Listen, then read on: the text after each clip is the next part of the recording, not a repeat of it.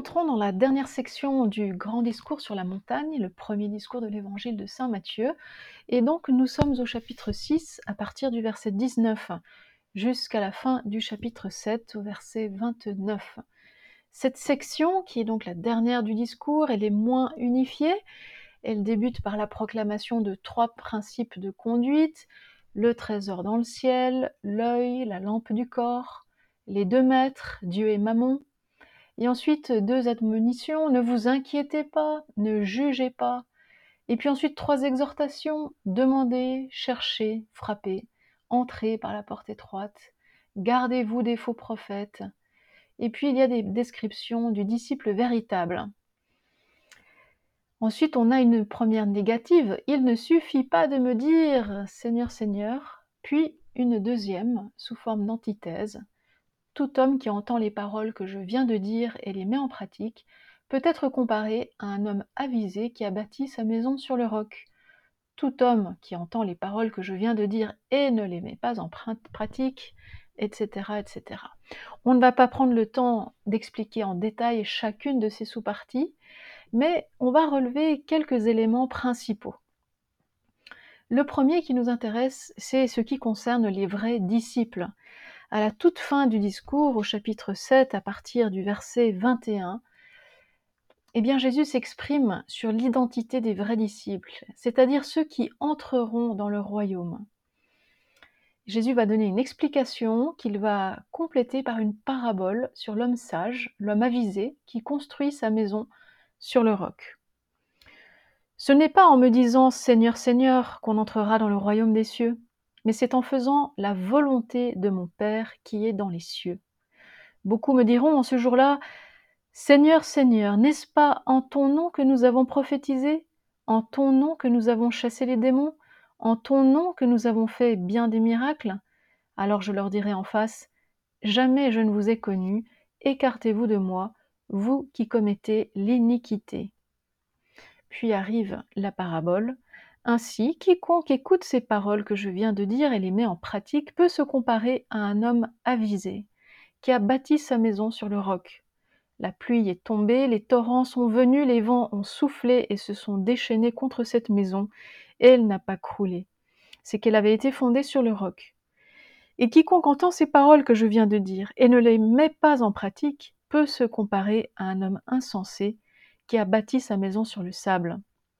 La pluie est tombée, les torrents sont venus, les vents ont soufflé et se sont rués sur cette maison, et elle s'est écroulée, et grande a été sa ruine. On comprend donc qu'il ne suffit pas de prophétiser, de chasser des démons, ou même de faire des miracles pour entrer dans le royaume. Jésus va d'ailleurs réaliser lui-même ses prodiges à partir du chapitre suivant. Et il donnera même à ses disciples l'autorité pour en faire autant. Pourtant, ce n'est pas là, a priori, que réside ce qui plaît à Dieu. Que, qu'est-ce qui plaît à Dieu? Il s'agit de faire la volonté du Père. Hein, ce n'est pas en me disant Seigneur, Seigneur qu'on entrera dans le royaume des cieux, mais c'est en faisant la volonté du Père, de mon Père qui est dans les cieux. Qu'est donc la volonté du Père? Voilà la question qui va nous occuper en ce moment. Il s'agit, dans un premier temps, sans aucun doute, de vivre tout ce que Jésus a proclamé dans la première partie de ce grand discours, depuis le chapitre 5 de l'Évangile. Ce discours est fait d'exigences, mais des exigences qui ne sont pas seulement morales ou moralisantes. Nous avions vu au chapitre 5 que ce dont il s'agit, c'est d'être fidèle à la loi de Moïse. Jésus ne disait-il pas je ne suis pas venu abolir, mais accomplir. Et pas un point du i de la loi ne passera. Jésus exhortait à une véritable fidélité à la loi ancienne. Et en même temps, il invitait à ne pas s'y cantonner. Car je vous le dis, si votre justice ne surpasse pas celle des scribes et des pharisiens, vous n'entrerez pas dans le royaume des cieux, disait-il. Jésus invite ses disciples à un approfondissement de la loi qui va jusqu'aux attitudes les plus profondes du cœur. Rappelez-vous, au début de, son discours, Jésus dénonce l'adultère du cœur. Et Jésus invitait ses auditeurs jusqu'au pardon. Aimez vos ennemis. C'était toute l'originalité du message de Jésus. Dans la suite, euh, Jésus exhortait également ses disciples, ses auditeurs, à l'aumône, à la prière. Nous avons passé un certain temps sur la prière du Notre Père qu'il leur enseigne. Jésus invitait également au jeûne. Bref, tout ça, aumône, prière, jeûne, c'est le grand programme d'un disciple de Jésus. Tout cela, peut-on penser, fait partie dans ce que Jésus appelle la volonté du Père.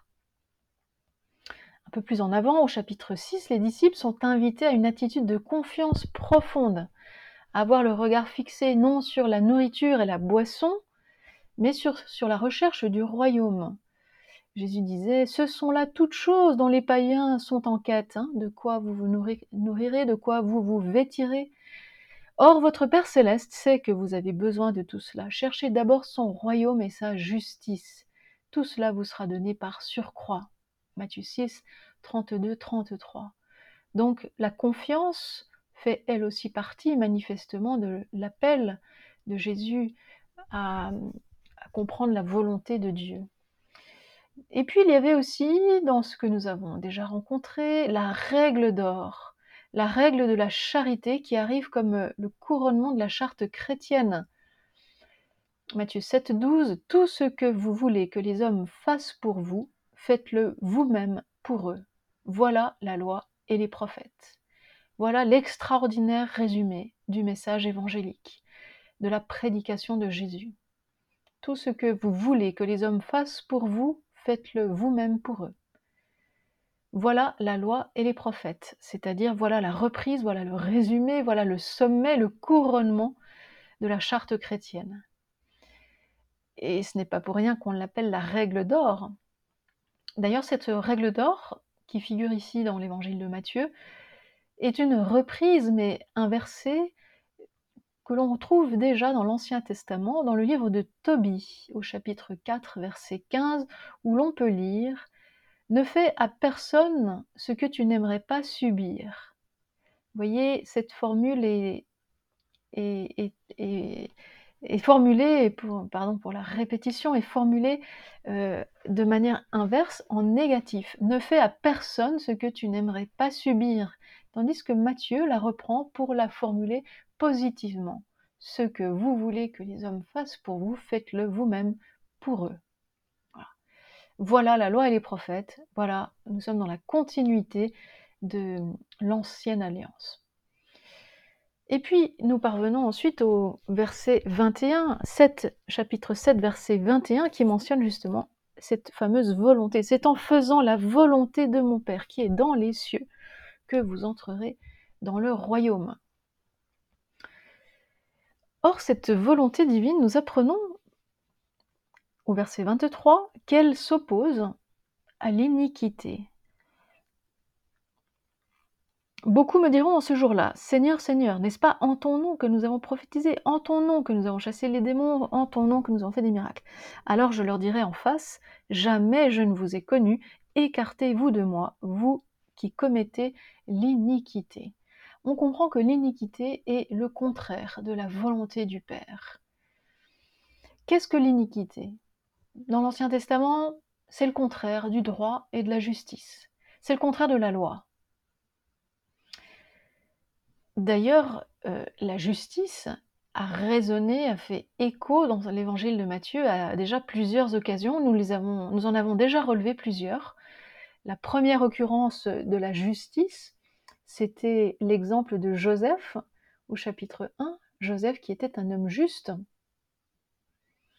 ou encore Jésus lorsqu'il se trouve devant Jean-Baptiste et Jean-Baptiste refuse de le baptiser en disant je ne suis pas digne et Jésus qui lui répond laisse faire pour l'instant, c'est ainsi qu'il nous convient d'accomplir toute justice. Dans les béatitudes, la justice résonne à plusieurs reprises. Heureux les affamés et assoiffés de la justice, car ils seront rassasiés. Heureux les persécutés pour la justice, car le royaume des cieux est à eux. Et puis, il y avait encore, euh, toujours dans notre discours sur la montagne. Je vous le dis, si votre justice ne surpasse pas celle des scribes et des pharisiens, vous n'entrerez pas dans le royaume des cieux. Matthieu 5, 20. Bref, la justice résonne partout. Et on comprend que hum, l'iniquité, qui est donc le contraire de la volonté du Père, est également le contraire de la justice. On comprend que la volonté du Père, à quelque part, se résume dans cette vertu de la justice. Faire la volonté de Dieu, c'est accomplir toute justice. C'est cela, apparemment, être sage ou être avisé, comme nous le dit le chapitre 7, verset 24. Quiconque écoute ces paroles que je viens de dire et les met en pratique peut se comparer à un homme avisé. C'est donc cela être sage. C'est donc cela construire sa maison sur le roc. Mais vous me permettrez de faire encore un petit détour par toute la Bible pour éclairer un peu plus cette question de la volonté de Dieu. Nous cherchons toujours à définir quelle est cette volonté du Père que Jésus nous invite à, vivre, à faire. Cette volonté du Père est bien loin d'un certain déterminisme inconscient qui peut parfois nous habiter. Qu'est-ce que j'ai fait, ô bon Dieu, pour que telle chose m'arrive? Cela est arrivé parce que Dieu l'a voulu c'est la volonté de Dieu. Voilà des expressions que nous disons souvent, comme si les choses étaient écrites d'avance. Pourtant, il semblerait que ce soit bien autre chose à quoi Jésus nous invite lorsqu'il nous exhorte à vivre la volonté du Père. En fait, la Bible ne permet pas que nous nous laissions enfermer dans une vision réductive et simpliste. Elle nous élève bien au-dessus de nos idées parfois déformées d'un Dieu qui voudrait ceci ou cela. Finalement, qui est assez sage pour savoir ce que Dieu veut, sinon lui-même. Hein. Eh bien, dans la lettre aux Éphésiens, puisque je disais que nous allons faire un petit parcours biblique pour répondre à la question de la définition de la volonté de Dieu, dans la lettre aux Éphésiens, nous trouvons ce magnifique verset. Le Père, le Dieu et Père de notre Seigneur Jésus-Christ nous a fait connaître le mystère de sa volonté. Ce dessein bienveillant qu'il avait formé en lui par avance, pour le réaliser quand les temps seraient accomplis, ramener toutes choses sous un seul chef, le Christ, les êtres célestes comme les terrestres. Éphésiens chapitre 1 versets 9 et 10. Alors, de quoi avons-nous la certitude? Qu'est-ce que Dieu veut vraiment? L'auteur de la lettre aux Éphésiens vient de nous le rappeler, il veut tout rassembler en Christ, ramener toutes choses sous un seul chef, le Christ, les êtres célestes comme les terrestres. Voilà ce dont nous avons la certitude. Voilà en quoi consiste le dessein bienveillant et éternel de Dieu sur l'humanité. Voilà toute l'ambition divine. Mais qu'est-ce que cela veut dire, ramener toute chose sous un seul chef? Eh bien, il faut rappeler que cette promesse, c'est une promesse de salut qui était déjà formulée dans le livre de la Genèse notamment avec l'épisode de la tour de Babel en Genèse 11. Rappelez-vous, les hommes avaient été dispersés sur toute la terre, leur langage est confondu afin de mettre un terme à leur orgueil démesuré, et dès lors l'humanité conserve en elle comme la nostalgie de l'unité et de la suite et, la suite de l'histoire biblique n'aura en fait de cesse d'annoncer euh, que cette unité va être retrouvée en Jésus-Christ. Oui, Jésus est venu précisément pour mener à son achèvement le contenu de la volonté du Père. En entrant dans le, monde, Jésus dit, Voici, je viens pour faire ta volonté. Il reprend le psaume, et c'est l'auteur de la lettre aux Hébreux cette fois qui nous présente Jésus comme celui qui vient faire la volonté du Père. Mais attention, l'auteur de la lettre aux Éphésiens précise que l'objet de la volonté divine est un mystère. Il nous a fait connaître le mystère de sa volonté. Mystère, mystérion en grec, qui évoque le murmure, c'est-à-dire ce, qui n'est pas formulé à voix haute, c'est-à-dire ce, ce sur quoi on ne met pas la main. On n'appréhende pas un mystère comme un problème à résoudre on appréhende un mystère dans l'obscurité de la foi. C'est difficile à comprendre, Mais c'est tout cela qu'il y a derrière le mystère de la volonté du Père.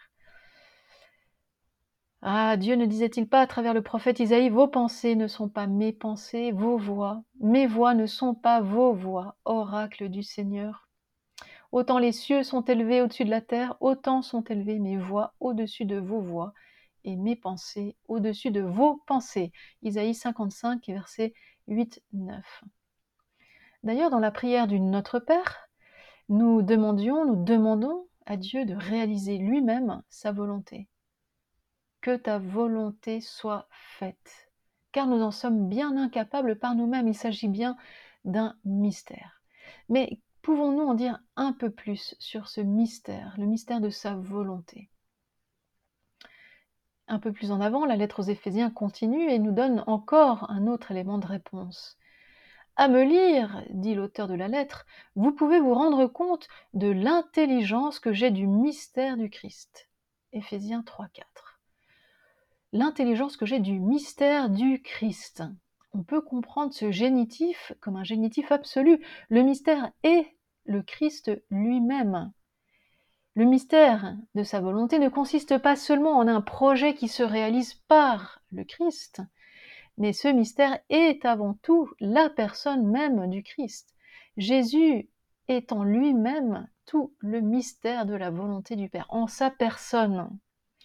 C'est quelque chose de, magnifique. Il ne s'agit donc pas seulement de faire quelque chose, de faire la volonté du Père. Si Jésus est la volonté du Père, il s'agit de vivre comme lui, de le suivre, d'être ses disciples. Par ailleurs, toujours dans la même lettre aux Éphésiens déjà citée, ce mystère de la volonté de Dieu, qui est le Christ lui-même, nous dit l'auteur de la lettre, eh bien, ce mystère de la volonté de Dieu est qualifié de dessein bienveillant. Le mot employé est eudokia en grec. Il nous a fait connaître le mystère de sa volonté, ce dessein bienveillant qu'il avait formé en lui par avance. Éphésiens 1, 9. Ce mystère bienveillant, ce mystère de sa volonté, dessein bienveillant. Bienveillant, c'est-à-dire en vue de notre plus grand bien, oui, c'est en vue de notre plus grand bien que le Père a envoyé son Fils, que le Père manifeste toute sa volonté, le mystère de sa volonté, en son Fils. Or, ce n'est pas un hasard que l'évangéliste Matthieu emploie le même mot, bienveillant, eudokia, lorsqu'il raconte l'épisode du baptême et l'épisode de la transfiguration de Jésus. Rappelez-vous, on peut lire dans l'Évangile, Et voici qu'une voix venue des cieux disait, Celui-ci est mon Fils bien-aimé, qui a toute ma bienveillance, ou qui a toute ma faveur, cela dépend de nos traductions, mais il s'agit de, la même bienveillance que celle de la, que la bienveillance du dessein, du mystère de la volonté du Père. C'est donc dire que la bienveillance du Père pour les hommes repose sur qui? Sur Jésus. En lui, en Jésus, le Père a manifesté son amour sans limite pour chacun d'entre nous. Véritablement, toute la bienveillance du Père, tout son amour est concentré sur Jésus. Jésus nous donne de voir la bonté et l'amour du Père. Jésus est lui-même, incarne lui-même en sa personne le mystère de la volonté du Père voilà que donc le mystère de la volonté divine que nous sommes invités à vivre, hein, ce n'est pas en disant Seigneur, Seigneur que vous entrez dans le royaume des cieux, mais c'est en faisant la volonté de mon Père qui est dans les cieux. Le mystère de cette volonté du Père que nous sommes invités à vivre dépasse largement un agir moral. Il s'agit plutôt de vivre en Christ, comme le Christ, car c'est lui qui est en sa personne ce que le Père veut. Voilà. Grand mystère qu'il nous faut continuer à méditer en scrutant tous ces textes qui forment de très belles résonances les uns avec les autres. Et puis pour terminer, il nous faut encore rappeler de quelle manière le chapitre 7 de Matthieu se termine. Il se termine en mentionnant l'autorité de Jésus. Et il advint quand Jésus eut achevé ses discours, donc nous sommes bien à la fin du premier grand discours, le premier discours, le discours sur la montagne, donc les chapitres 5, 6 et 7 de l'évangile de Matthieu. Quand Jésus eut achevé ses discours, que les foules étaient frappées de son enseignement, car il les enseignait en homme qui a autorité, exousia, et non pas comme leur scribe. Il y a quelque chose dans la manière de s'exprimer de Jésus qui ne ressemble pas aux scribes, c'est-à-dire aux docteurs de la loi, à ceux qui enseignent le peuple, aux prêtres. Il y a quelque chose de tout à fait différent. Et nous nous souvenons que lorsque Jésus, au début du discours, prenait la parole, il employait à plusieurs reprises l'expression qui revenait comme un refrain ⁇ Je vous le dis ⁇ vous avez entendu que. Eh bien, moi, je vous dis. Voilà. Il a été dit d'autre part que. Eh bien, moi, je vous dis telle chose. Vous avez encore entendu qu'il a été dit aux ancêtres. Eh bien, moi, je vous dis. Jésus parlait déjà de sa propre autorité. Jésus, ne, nous l'avons vu, Jésus jamais ne, ne cite le maître duquel il s'inspire, un rabbi qu'il aurait formé à son école. Non, Jésus parle de sa propre autorité. En fait, ces chapitres 5, 6 et 7 de Matthieu sont bien unifiés autour de cette question de l'autorité de Jésus. Cette autorité qui va être questionnée, qui va être même contestée dans la suite de l'évangile, et cela jusqu'à la fin de l'évangile. Et c'est d'ailleurs une des raisons pour lesquelles Jésus va être si violemment contesté et finalement cela provoquera même sa mise à mort. Il y a des choses très provocantes dans l'autorité avec laquelle Jésus s'exprime. Nous verrons un peu plus loin, au chapitre 9, comment Jésus s'octroie l'autorité de pardonner les péchés. Du moins de dire que les péchés sont pardonnés. Un pouvoir qui n'appartient qu'à Dieu. Voilà. Et nous verrons encore un peu plus loin dans l'évangile de Matthieu, au chapitre 21, que Jésus sera d'ailleurs lors de son procès interrogé directement sur le fondement de son autorité. Il était entré dans le temple et il enseignait quand les grands prêtres et les anciens du peuple s'approchèrent et lui dirent Par quelle autorité fais-tu cela? Qui t'a donné cette autorité? Matthieu 21, 23. C'est vraiment là la grande question à laquelle l'évangile de Matthieu veut répondre. C'est vraiment là un des nerfs de tout l'évangile, puisque c'est là, c'est là ce qui va provoquer la chute de Jésus. Et disons encore, pour terminer, que l'évangile même de Matthieu se termine par une annonce solennelle, Matthieu 28, 18, s'avançant, donc c'est Jésus ressuscité. S'avançant, Jésus leur dit ces paroles Toute autorité m'a été donnée au ciel et sur la terre. Voilà que nous sommes donc toujours dans l'introduction, on peut dire, la première partie de notre évangile. La question de l'autorité de Jésus est présentée, elle est mise sur le tapis, elle va être déployée dans toute la suite de l'évangile jusqu'à sa toute fin avec cette parole extraordinaire qui clôturera tout débat, Jésus ressuscité avant de monter au ciel, qui dit Toute autorité m'a été donnée au ciel et sur la terre.